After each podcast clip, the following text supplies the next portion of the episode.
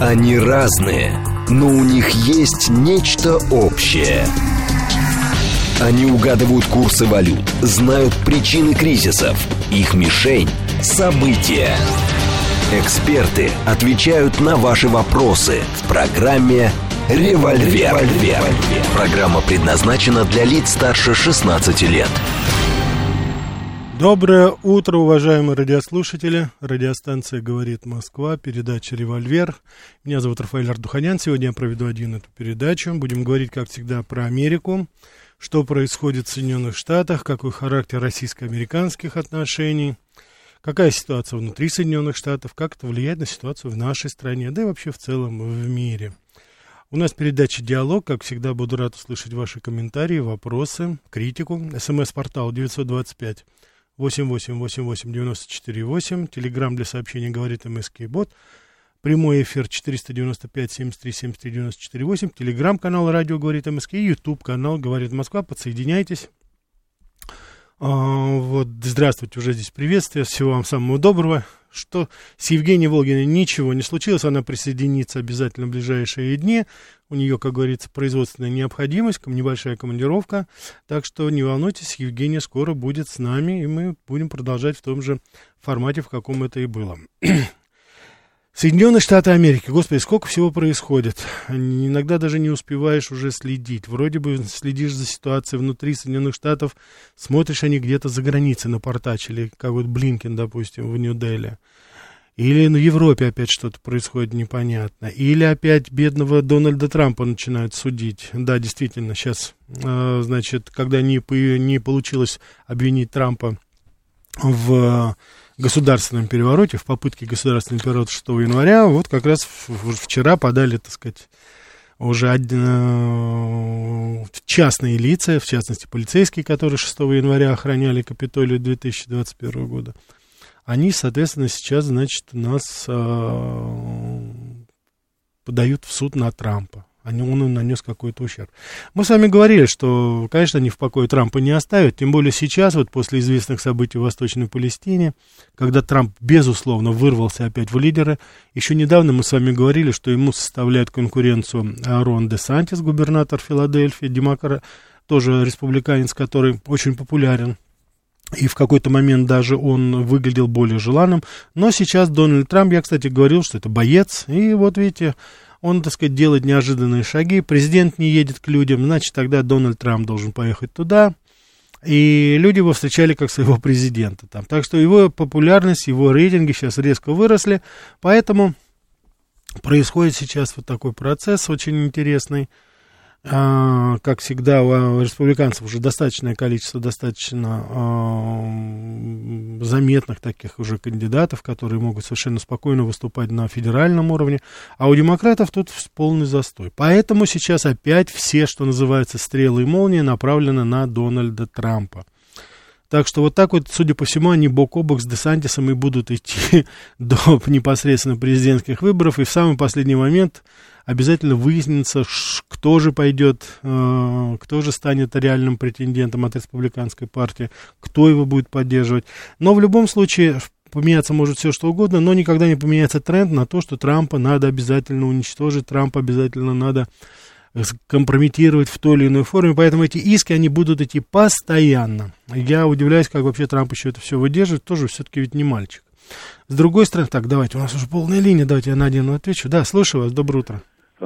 Рафаэле, ну вот у Трампа рейтинги не просто выросли, они в два раза больше, чем у, э, у, у Трампа 40 с чем-то, у Десантиса 20 с чем-то.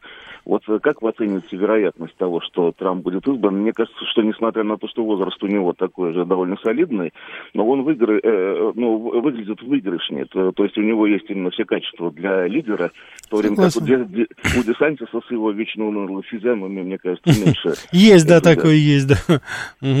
Хорошо, да, вы знаете, ну, имидж, конечно, Трампа более привлекателен, более узнаваем для американцев. Ну и потом, конечно же, а, несмотря на то, что я даю должное Рону Десантису, безусловно, человек, так сказать, неполный 45 лет, отец троих детей, морпех, то есть человек, который имеет репутацию потрясающую, и, безусловно, никто не умаляет его заслуг в самом штате Флорида. Флорида это, ну, помимо того прочего, это было такое курортное место, но никто никогда так достаточно серьезно не рассматривал э, Флориду как место постоянного проживания. Уж тем более там корпорации особо не, особо не торопились. Туда все-таки как хотели быть поближе к Чикаго, к Нью-Йорку, вот в Нью-Джерси очень много было штаб-квартир. А сейчас туда бегут не только люди, э, но и корпорации, да. А я хочу сказать, что, конечно, штат там тепло, все это, мы все сами понимаем, это субтропики, но там ураганы, так сказать, э, гуляют с, как рейсовые автобусы, так сказать, поминутно. Поэтому там достаточно сложно в этом отношении ситуация, но тем не менее люди выбирают, потому что, ну, условия там лучше, понимаете? Детей никто не заставляет заниматься этими похабными гендерными уроками с огурцами и с резинками, понимаете? Ну, очень много вещей, которые э, американцы, которые придерживаются традиционных ценностей, причем независимо от религии. Туда едут и мусульмане, и христиане, и атеисты, и там все туда едут, понимаете? Постараются, по крайней мере, попасть, потому что и налоги там лучшие, и условия там лучшие, и сама, как говорится, среда достаточно привлекательна, и рабочие места создаются. Так что Десантис в этом отношении молодец. Но, конечно, масштаб личности Трампа, он, ну, на мой взгляд, на данный момент, он, конечно же, больше, выше. Все-таки это более, скажем так, крупная фигура а, по, по всем, как говорится, масштабам. Э, и, конечно же, мне кажется, что Десантис пока еще прекрасно осознавая, зная административное устройство штата, он еще, может быть, не совсем созрел для такой, знаете, международной, скажем так, для международного масштаба. А Трамп, безусловно, он здесь, как говорится, а, даст ему фору. так что вот здесь быть, может быть такое, чтобы Трамп отдал свои голоса Десантису, призовет свои аки и спрашивает. Вы знаете, нет. Вот я встречался с Трампом, я еще раз хочу сказать, но это, это не тот человек, который а, благородный жест какой-то сделает, да, хорошо, там, отпускаю тебя. Нет, это, это, это, так сказать, вот он, он рожден был, понимаете, бойцом. Он, не, он ни, ни один свой шаг, ни одно свое достижение в жизни он просто так не получал. Это всегда выгрызалось в бою, и этот человек, он настолько уже заострен на это. На секундочку задумать, через что ему пришлось в свои уже там за 70 лет, вот начиная с 16 года, через что ему пришлось пройти. Понимаете? Ну, это, так сказать, это уже не вообразить. Ему просто не... Он был президентом, ему не давали работать. Его арест... Что только с ним не делали. По идее, у человека должен быть, ну, конечно, тьфу тьфу тьфу там, у него должен быть уже там два или три инфаркта, как минимум. Тем не менее, он продолжает гнуть свою линию, потихонечку уничтожает, ну, политически, фигурально своих врагов, движется дальше. Так что это вот, собственно говоря, он боец, да боец. Потому что вам, может быть, покажется странным, но это не самая сложная ситуация в какой-то сейчас Трамп. Потому что я вот, когда я его видел в середине 90-х годов, он был разорен. У человека не, не было ни копейки. Он был должен банкам почти миллиард долларов, 900 миллионов долларов. Я просто был на встрече, он представлял свою книгу «Искусство возвращения обратно». Он рассказывал это. Он гулял со своей женой, тогда Марлой, а, голливудская актриса, это его второй брак был, он только развелся с Иванкой Трамп.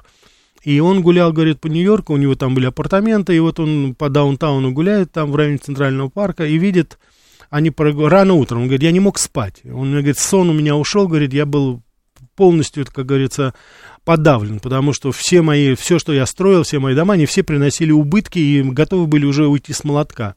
И вот они гуляли со своей женой Марлой, проходили мимо воздуховода метро, на нем спал, ну как всегда, такая типичная картина Нью-Йорка, бездомный бездомный человек. И он тогда Марли сказал, Марли, вот посмотри, видишь, человек лежит здесь, вот бездомный, со своей тележечкой. Так вот он богаче меня на 900 миллионов долларов. И вот из этой ситуации Трамп вернулся обратно. Он взял в руки свою, опять свою компанию, вот, провел там реформы, уволил многих. Ну, в общем, как говорится, сделал то, что нужно сделать. Я думаю, что сейчас Трамп будет делать то, что должно. Вот Сергей спрашивает, кто для нас лучше, Трамп или Десантис? Десант, мы не знаем насчет Десантиса, э, его, как говорится, политическое кредо. Что он будет делать? Я думаю, что он будет в основном э, в мейнстриме в этом плане. Там чудес ждать нельзя. Трамп, э, ну, Трамп, конечно же, нам более, как по крайней мере, той риторики, которую мы слышим, и то, что Трамп уже предпринимал и хотел сделать, я думаю, что, конечно же, Трамп для нас привлекательный в данной ситуации. По крайней мере, этот человек, я могу с полным основанием сказать, что Трамп не русофоб. Это антироссийский настроенный, безусловно, человек, который блюдет интересы Америки. Здесь вопросов даже нет, не, не обсуждаем это, да. Но я всегда вам говорил, что у нас выбор между русофобией и антироссией сейчас. Вот в Америке нет там пророссийская, антироссийская. Нет. Есть антироссийская или русофобская. Вот все, что, по крайней мере, уже так вот э, с исторической перспективы мы видим уже по поступкам судим, Трамп не русофоб. Это человек, с которым действительно можно договориться. И этот человек, который будет ставить интересы Америки на первое место, а не каких-то иллюзорных стран или объединений. Давайте мы еще возьмем. Спасибо за звонки, слушаю вас. Здравствуйте. Здравствуйте. Вы знаете, такая тенденция, вот у меня есть несколько знакомых во Флориде э, людей, Угу. живущих, и они говорят, знаете, у них такая идея, что не, не хотим отпускать своего Десантиса. То есть они говорят, такая корова нужна самому. Да, да, да. Да, вот в том-то и дело, такая обратная реакция. Они понимают, что он везде такой же порядок вряд ли успеет навести. И поэтому давайте вот мы своего хорошего оставим себе. Вот, вот, то есть, вот обратная реакция. Я понял, да, спасибо. Спасибо, да, да. Я, кстати, не удивлен абсолютно. Слышал нечто подобное, но он, безусловно, пользуется огромной популярностью. Огромной популярностью. Послушайте, Десантис сделал э, невозможное вообще-то. Он переманил на свою сторону испаноязычный э, электорат. Это во все время, такого не было никогда. Испаноязычные люди, то есть это вот э, э, люди, которые, безусловно, потомки иммигрантов, а всегда демократическая партия, ну, якобы стояла на защите их интересов, всегда ратовала за более а, скажем так, терпимое а, иммиграционное законодательство. Поэтому всегда испаноязычное население голосовало за демократов, но не во Флориде. Да и сейчас, и не только, и в Техасе уже очень многие испаноязычные выборщики голосуют за республиканцев. И Десантис, и, конечно же, еще надо упомянуть губернатора Эббота в Техасе. Они сделали в этом отношении очень хорошее дело, поэтому я не удивлен, что жители Флориды, и я думаю, кстати, и Техас, они вряд ли захотят отпустить своих губернаторов. Да, слушаю вас. Добрый день, Рафаэль Сергей Алексеевич. Да, Сергей Алексеевич, добрый. А что смогут сделать бойцовские качества Трампа?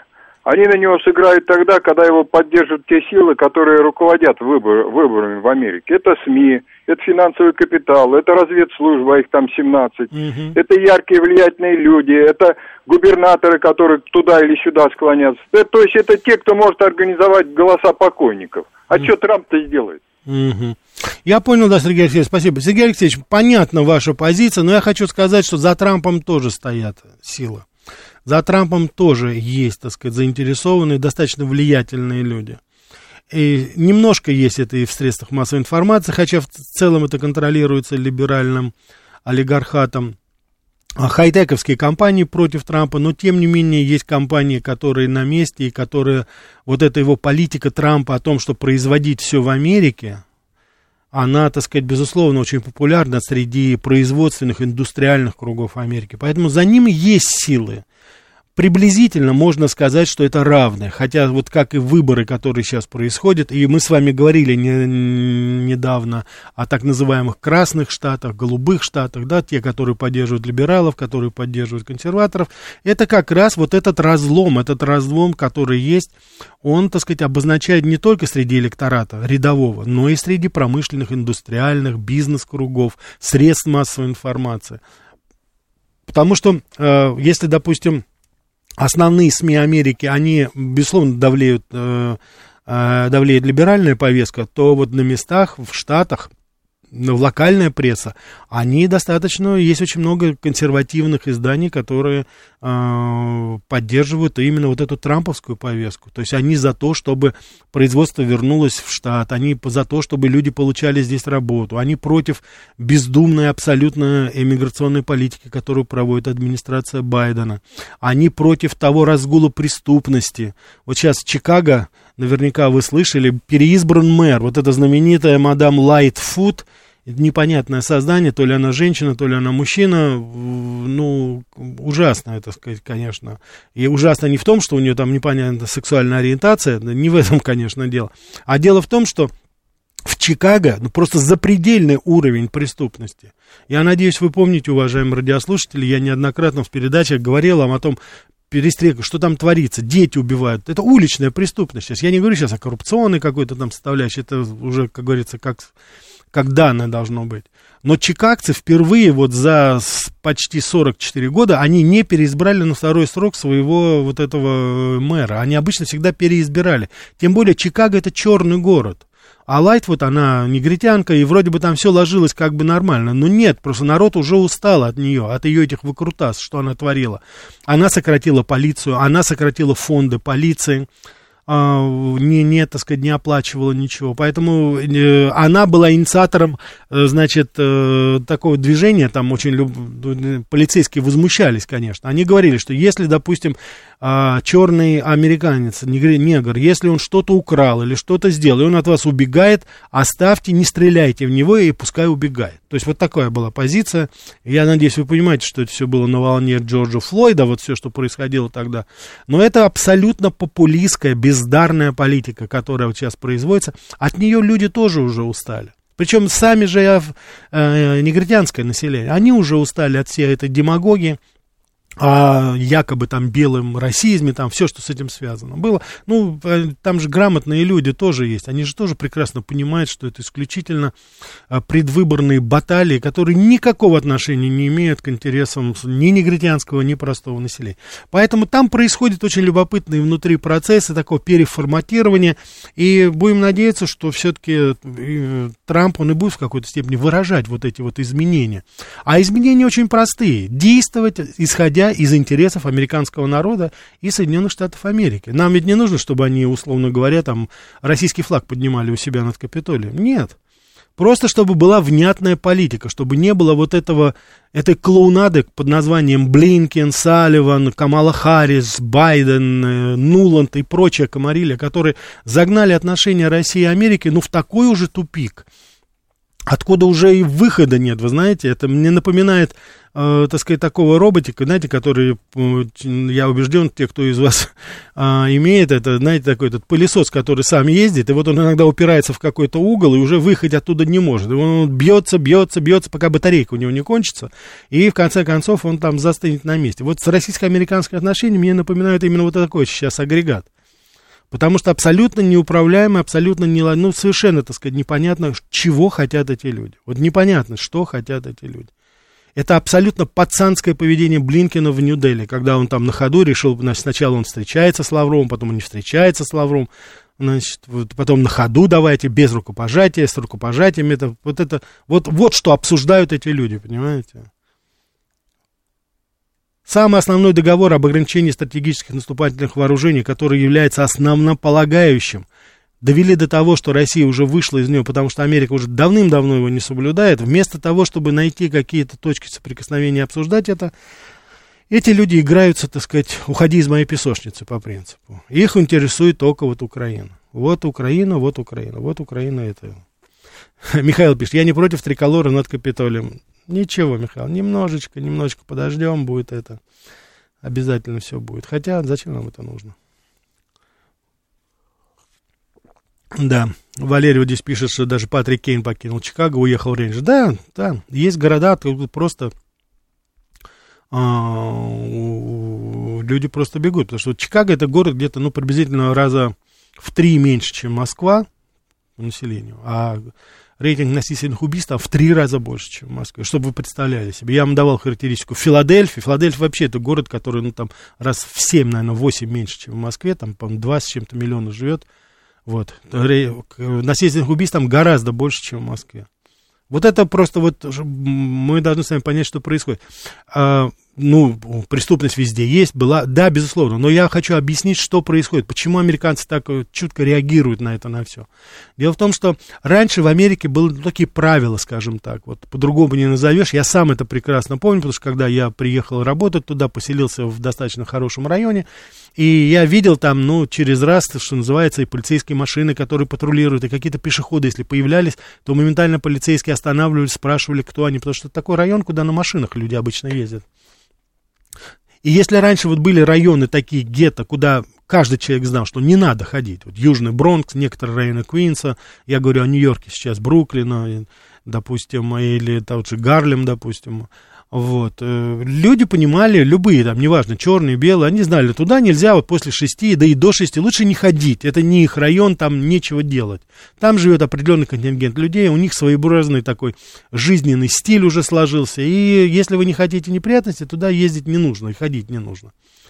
И до сих пор, кстати, из Манхэттена, если вы захотите, допустим, в Южный Бронкс после 6 часов вечера поехать, вас не каждое такси туда повезет, и, скорее всего, не повезет. А уж если, допустим, два, допустим, э, черных парня, а, захотят туда добраться, я убежден, что таксист не повезет их туда. Ну, может быть, там девушку или семью какую-то там с детьми, там, наверное, чтобы это безопасно было. А так таксисты даже туда не ездят, так, чтобы мы с вами понимали. Так вот, сейчас складывается ситуация, что уже этих районов, те районы, вот эти белые пригороды, которые были всегда безопасны, они уже не безопасны там уже происходит преступление. Потому что безнаказанно, потому что не хватает полиции, потому что знают, что не будут стрелять, потому что знают, что белое население напугано, сопротивляться не будут, потому что знают, что есть ограничения на оружие, а у них оружие есть. И куча-куча других вещей, которые, в принципе, меняют ситуацию, которая там складывается. Так, давайте вернемся к нашей президентской кампании, потому что мы с вами уже вот говорили о, республиканцах, что там происходит. И мы говорили, что есть команда, там есть люди, которые, ну, уже просто, как говорится, достаточно а, заметны на федеральном уровне. То есть вот тут Тулси Габбард, которая вышла из демократической партии, которая сейчас очень активно идет. Я убежден, что она в какой-то форме будет принимать участие в президентской кампании, не знаю в качестве кого, но это, безусловно, человек с амбициями, с очень такой хорошей репутацией. Она бывший офицер, воевала в Ираке, в Афганистане. А, вот, молодая, энергичная такая, сторонница традиционных ценностей. Сама она, семья ее из Индии, она сама по вероисповеданию индуистская. То есть человек, так сказать, достаточно такой положительный, очаровательная женщина сама по себе. Второе, это Кристи Ноем, это губернатор Южной Каролины, тоже потрясающая, очень энергичная, очень мотивированная, сторонница а, традиционных ценностей. Тоже она уже, безусловно, созрела для федерального уровня. Это Южная Дакота единственный штат, где они не вводили ограничения по ковиду, вот чтобы вы себе представляли. Она не пустила туда этих федералов, Фаучи там и других, она сама занималась. И самая низкая была смертность на э, 100 тысяч человек. И, собственно говоря, вот и проблемы, которые были связаны, они были минимальны. Там ее тоже народ там обожает. Вот, умница, очень острая, как говорится, Кэрри Лейк, тоже самая из Аризоны, она тоже потрясающая. То есть у республиканцев достаточно уже такой пакет сложился. Что у нас происходит с демократами. Но вот сейчас появляются некоторые, как говорится, имена. И они меня, конечно, ну, смешат немножко и настораживают, потому что, но если серьезно говорить, что э, один из кандидатов сейчас, по крайней мере, предполагается, это Гевин Ньюсом из Калифорнии, человек, который завалил всю работу в Калифорнии, абсолютно всю работу, и преступность, и экономическое состояние, и налоги. Если вы помните, я неоднократно вам говорил о том, что народ бежит из Калифорнии. Народ бежит во Флориду, народ бежит в Техас. Я вам приводил этот пример. Вот этот Юхол, этот э, грузовичок, который нанимают американцы, чтобы свои пожитки перевести, когда переезжают с одного места на другое. Из Калифорнии в Техас он стоит порядка 2000 арендная плата. А вот из Техаса в Калифорнию 300 долларов. Вот чтобы вы представляли себе, знаете, не надо никаких, э, э, знаете, информацию такую какую-то дополнительную. Вот просто вы понимаете, так сказать, куда люди едут, и зачем они едут, и, и что их мотивирует. И вот, тем не менее, они выдвигают, так сказать, вот это Гайна Ньюсома, да. Прицкер из Иллинойса губернатор, Кречер Уитман Мичигана. То есть, так сказать, собрали компанию никому не нужных, абсолютно неуспешных губернаторов и думают, что это команда на будущие президентские выборы. Я очень-очень-очень сомневаюсь по поводу этого. Но, тем не менее, хотя бы что-то уже. Ну и, конечно же, Байден у нас, самый главный кандидат. Сейчас давайте послушаем интереснейший выпуск новостей, совсем немножко рекламы, потом продолжим про Америку. Они разные, но у них есть нечто общее – они угадывают курсы валют, знают причины кризисов. Их мишень – события. Эксперты отвечают на ваши вопросы в программе «Револьвер». «Револьвер». Доброе утро еще раз, уважаемые радиослушатели. Радиостанция «Говорит Москва», передача «Револьвер». Меня зовут Рафаэль Артуханян. Я сегодня веду эту передачу, где мы с вами обсуждаем ситуацию в Соединенных Штатах Америки, обсуждаем характер российско-американских отношений, обсуждаем внешнюю политику Соединенных Штатов, которая, безусловно, сейчас да и всегда достаточно сильно влияла на общий международный климат на нашей планете. Я бы хотел а, я бы хотел сейчас немножко более подробно остановиться на встрече Большой Двадцатки, так называемой, потому что там происходят определенные процессы. А, ну, выступление Блинкина, а, госсекретаря Соединенных Штатов Америки, то есть фактически министра иностранных дел, оно, конечно, вот по своему качеству, скажем так, это было, но это низкопробный материал вот сам по себе. Я сейчас не хочу даже особо углубляться, что он там говорил. Я думаю, все прекрасно понимаете, что это было в основном этот, об Украине. То есть у них проблем других в Америке нет. Это Украина, это надо сдерживать Россию, потом надо сдерживать Китай. В общем, везде, где интересы Америки и Объединенного Запада, везде, где в той или иной форме Россия, Китай, любая другая страна посягает на это интересы, значит, туда надо, это у них сразу возникает, так сказать, жгучее желание каким-то образом противостоять, то есть ни в коем случае не допустить. Договорились уже до того, что э, официальные лица Америки уже совершенно открытым текстом говорят, что Америка является страной номер один в Азии. То есть весь мир, который себе представляет Америка, это любой мир, все что угодно, только там номер один должна быть Америка. Даже не Объединенный Запад, а именно Америка. Тихоокеанский регион – Америка. Европа – Америка. Азия – Америка. Латинская Америка тоже должна быть Америка. А потом, ребята, вы там разбираетесь, кто на втором, на третьем, на десятом. Знаете, там долго-долго никого нет, а потом сразу все. Вот это вот ситуация, которую американцы пытаются выстроить, и я хотел бы обратить ваше внимание на достаточно, а, ну, такой не то чтобы неприятный, но значимый факт. Но я думаю, что я убежден, что ведомство Сергея Викторовича Лаврова, нашего министра иностранных дел, обратило на это внимание. Дело в том, что на полях вот этой встречи, двадцатки, 3 марта, в Нью-Дели произошла встреча, она такая, знаете, отдельная была. Это Блинкина самого, министров иностранных дел Индии, Австралии и Японии. Ну, здесь для нас не то чтобы сюрприз, а достаточно не, ожидаемое, но все-таки неожиданное участие Индии вот в этом процессе.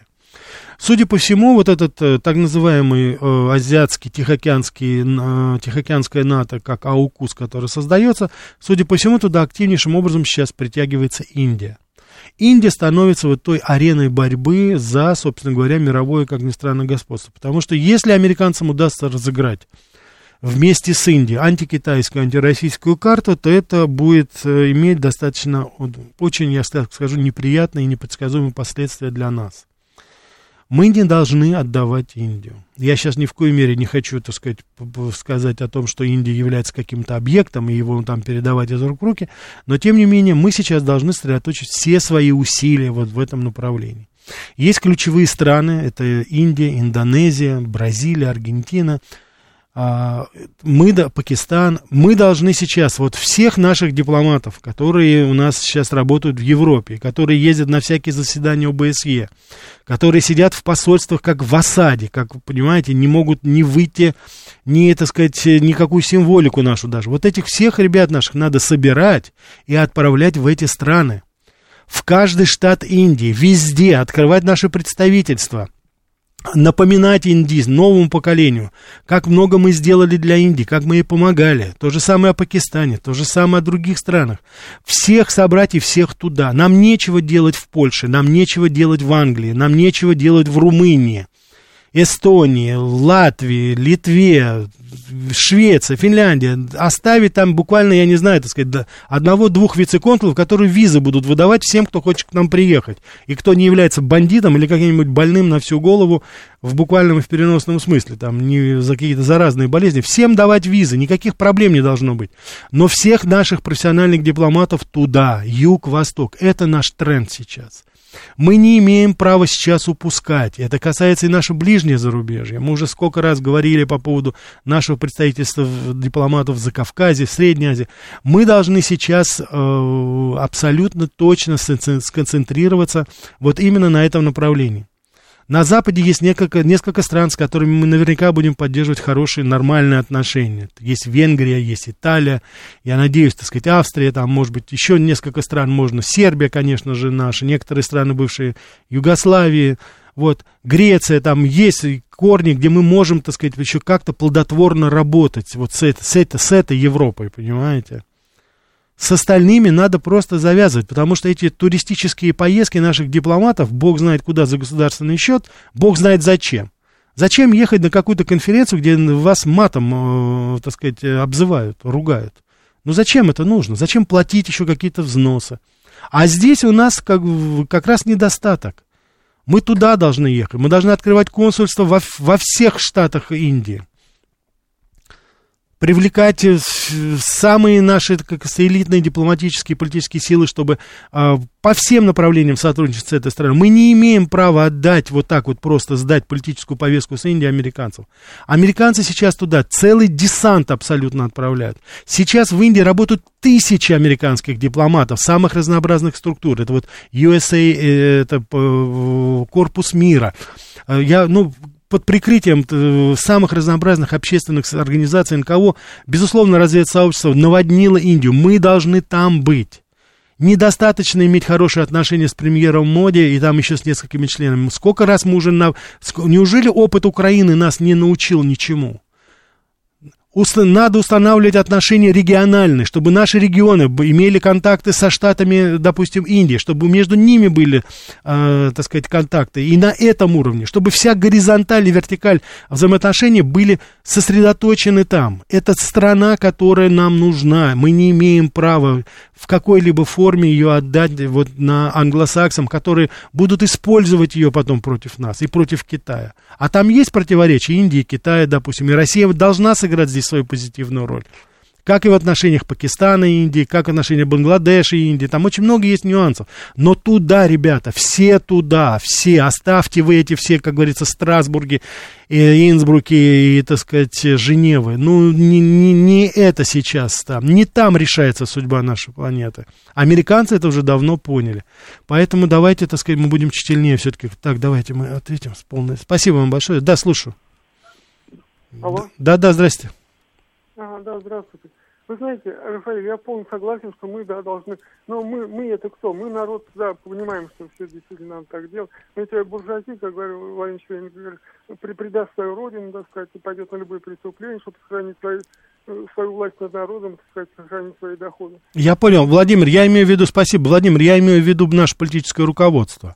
Я сейчас, когда это говорю, я говорю нашему политическому руководству. Вот то, что я сейчас говорю, я адресую совершенно конкретно нашему президенту, министру иностранных дел.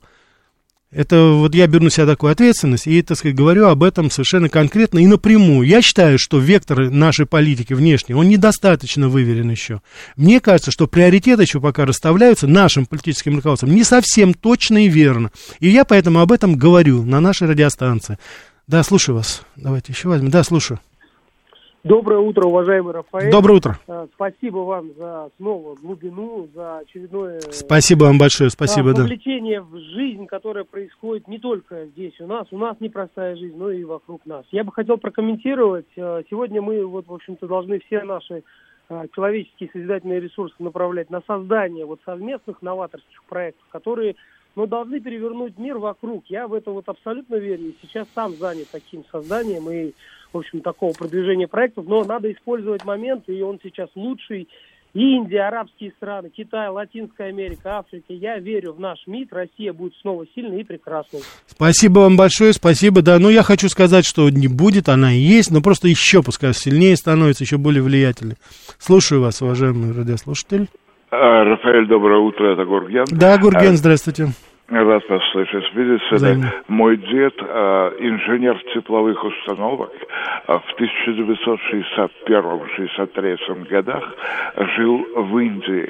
И он э, занимался, собственно, построи, э, строительством ГЭС в Бангалоре, угу. естественно, вам известно. Вы знаете, что он э, подчеркнул? Он сказал, что я согласен с его, впечатлением, э, с его мнением в этом смысле, что индусы действительно действительно, ну, он их назвал индийцы, да, угу. давайте более политкорректно, а, а действительно экспансивны не за счет освоения каких-то новых территорий, но за счет отдельных личностей. Обратите внимание, насколько успешны IT-технологии из Индии в современной Европе, да. да? Собственно, Европа это малюсенький полуостров.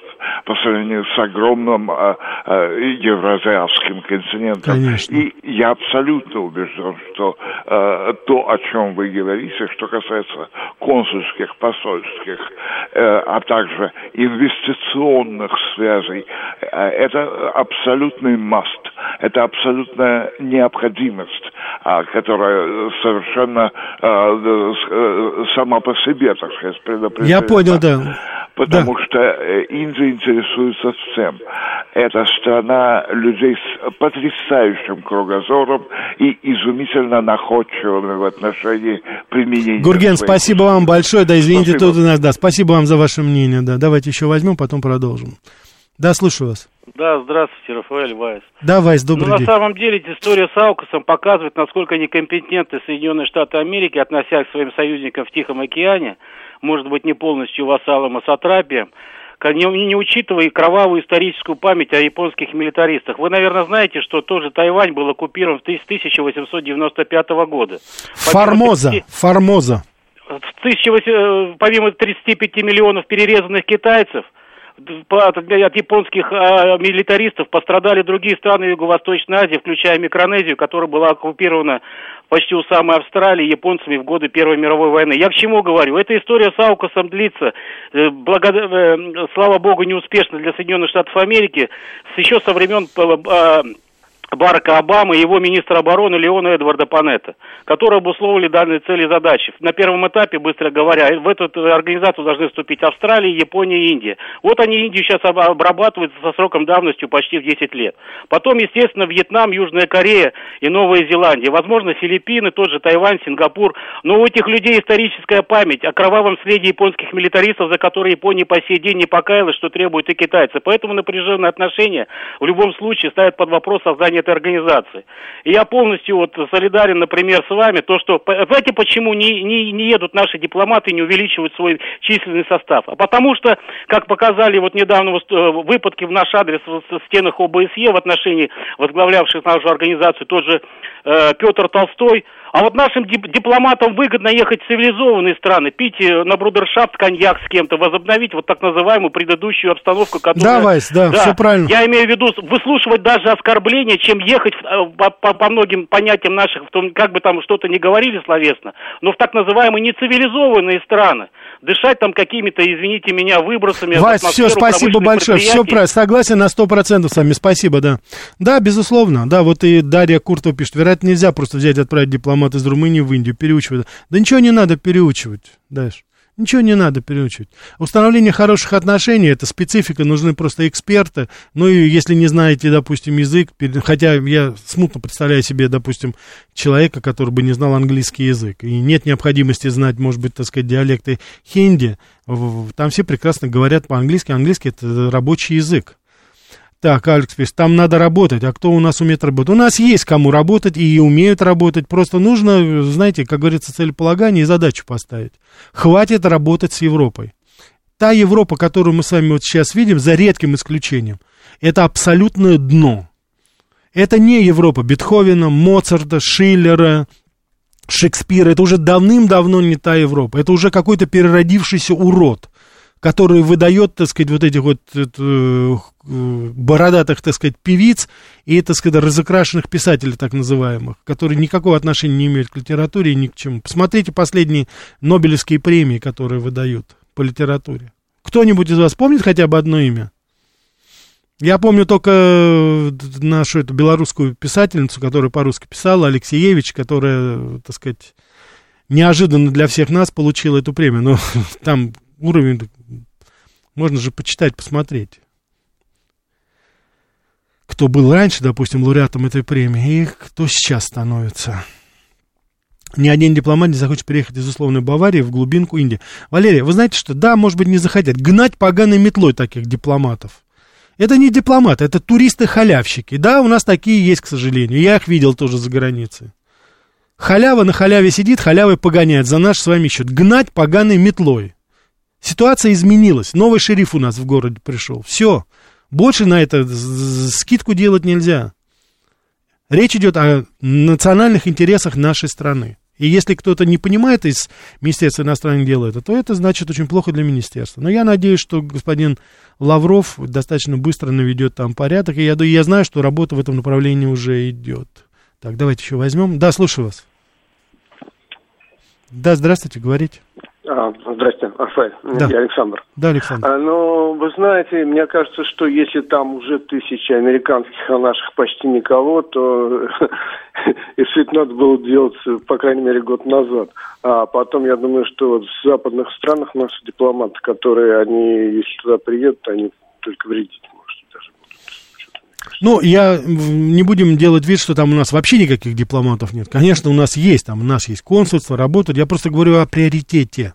Для нас сейчас приоритетом должно стать. Мы, у нас Европа была, у нас э, Соединенные Штаты были. Вот. Но сейчас сама по себе структура, она уже полностью поменялась. И я, кстати, хочу вам сказать, что вот посмотрите даже, в мое время Институт США и Канады, это был храм. Это было сборище, так сказать, э, в хорошем смысле слова, крутых специалистов в этой области. Мы, студенты тогда, начинающие, ходили, смотрели, как в какой-то, знаете, оазис, мы заходили в какой-то, как в храм, там эти имена одни, академик Арбатов, мой учитель Валентин Сергеевич Зорин, который там сотрудничали, специалисты, Иванян, там, это были люди, которые были супер профессиональны. Вы посмотрите, в какой балаган сейчас превратился Институт США и Канады. Мы вообще видим его? Ау, где, где вы специалисты? За редчайшим исключением несколько человек, которых я очень хорошо знаю, такие как, допустим, профессор, доктор наук Васильев, который действительно, так сказать, является суперспециалистом. Это где остальные? Погрязли в собственных разборках, пилин, распилки бюджетов, грантов. Где наработки? Где, так сказать, материалы, по которым наши политики могли бы, и не только политики, и другие могли бы проводить, так сказать, адекватную политику? Да потому что это уже все ушло, понимаете, уже это настолько все превращается в какой-то фарс. Политика Америки фарс, клоунада. И специалисты так называемые, которые здесь за народные деньги вроде бы должны как-то, так сказать, э, объяснять, что там происходит, давать какие-то рекомендации нашему правительству. Их нету, их просто нету. Это позор просто. Так, когда говорят, так, Любовь пишет, Рафаэль, объясните, пожалуйста, когда говорят на полях чего-либо, что имеется в виду? Поля как широкие просторы встреч были, или как за вертикальный Значит, когда говорят на полях этой встречи, это значит, что вне конкретной повестки, вне протокольных каких-то заседаний, группа стран, несколько стран, две страны, они договариваются, что они встретятся во время нерабочей повестки вот этой встречи и будут обсуждать вопросы, которые они не готовы или не хотят или не могут разглашать перед другими участниками этого совещания. Поэтому вот когда я почему говорю на полях вот это, то есть это не было, это не было запрограммированной встречей. Допустим, когда я убежден, что когда наши дипломаты ехали туда, они не знали, что будет встреча Австралия, Япония, Индия и Америка. Ну, может быть, там разведсообщество знало, сообщало, это другое дело.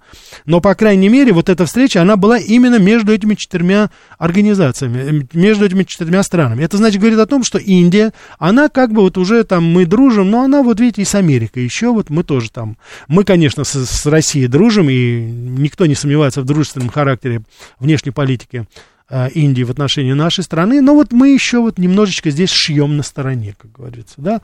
Так что вот что имеется в виду на полях. Кого, а, какие силы, кого вы на поле хотите выпустить? Ну, блатота, она везде блатота есть, так что что ее бояться-то? Вот. Сегодня мы должны все наши человеческие... Да, Борис, что-то вы уже говорили. А да им разыгрывать нечего, наши дипломаты это блатники, скорее всего, умеют только подарки раздавать, а, кто играет за Россию. Ну, понимаете, чем да так огульно уж мы не будем с вами говорить. Есть, э, как я уже говорил, туристы за наш счет, а есть действительно профессиональные люди, посмотрите хотя бы на нашего министра. Ну, это же человек, который прошел, как говорится, абсолютно. Посмотрите, как он э, достойно уже человек, так сказать, уже все-таки не молодой, но тем не менее, посмотрите, он же постоянно, он же постоянно ездит, постоянно там появляется, постоянно это огромная работа делается. Просто не один Лавров должен это делать с Марией Захаровой. Это должны подключаться и другие. А то у нас какие-то непонятные заявления делают заместители министров иностранных дел. Там Панкин у нас, по-моему, такой есть. Ляпнул там бог знает что. Здесь нужно просто навести порядок внутри. Так. Так, Алекс пишет, от вашей примитивной пропаганды голова болит уже. Вы, наверное, имеете в виду мою пропаганду. Алекс, от, отключитесь, пожалуйста, от нашего радио. Судя по всему, так сказать, я не соответствую вашим высоким стандартам. Возьмите, пожалуйста, выпейте аспирин, а еще лучше чай. Просто заварите чай, немножко пусть остынет, горячий не пейте. И потихонечку так вот посапывая, так сказать, вы пейте. Вот, включите, я так понимаю, вашу любимую радиостанцию, там, Deutsche Welle, или что вы слушаете, там, Голос Америки, там, да, ну, наверняка найдете, и погрузитесь в атмосферу, которая, так сказать, будет способствовать вашему а, благополучию и вашему, так сказать, э, хорошему, так сказать, времяпребыванию. Так что ни в коем случае я не хочу, чтобы здоровье наших, даже вот таких очень критически настроенных радиослушателей пострадало. Так что чаек, и, так сказать, переключайтесь на другую волну. Но вы уже просто мне, вот я смотрю, уже шестое, по-моему, послание прислали. Так что не надо, не надо себя насиловать. Я, как говорится, сейчас, конечно, тоже приму таблетки, если вы отключитесь, и, так сказать, буду переживать очень. Но в любом случае, может быть, как-нибудь подключитесь, и, так сказать, может быть, что-то уже другое у вас будет. Так, э, так, доброе утро. Скажите, пожалуйста, в США есть сильные, Никита пишет, региональные лидеры типа нашего когда? Ну, я же вам приводил как раз, тот же Десантис, тот же Эббот, та же э, Кристи Ноем, они только пока становятся, э, так сказать, э, деятелями федерального уровня. А так они, конечно же, Э, безусловно, относится в это. Так, я хочу просто вам в конце сказать, что сейчас вот появилась информация, что э, фирмы, которые лоббируют интересы Украины, безвозмездно получают миллионы от оружейных фирм. Значит, все эти организации, их было 11, сейчас стало 25, они э, получают деньги сейчас, говорят, что они бесплатно, но на самом деле они получают деньги от оружейных компаний, которые сейчас завалены заказами. Так что здесь тоже у нас очень любопытная ситуация происходит, и ничего, как говорится, бесплатно здесь не делается. Вот. Так что э, я думаю, что в очень большой степени это будет сказываться на том, что э, э, поток оружия он будет туда идти постоянно, потому что уже и политические, и военные круги, они задействованы во всем этом.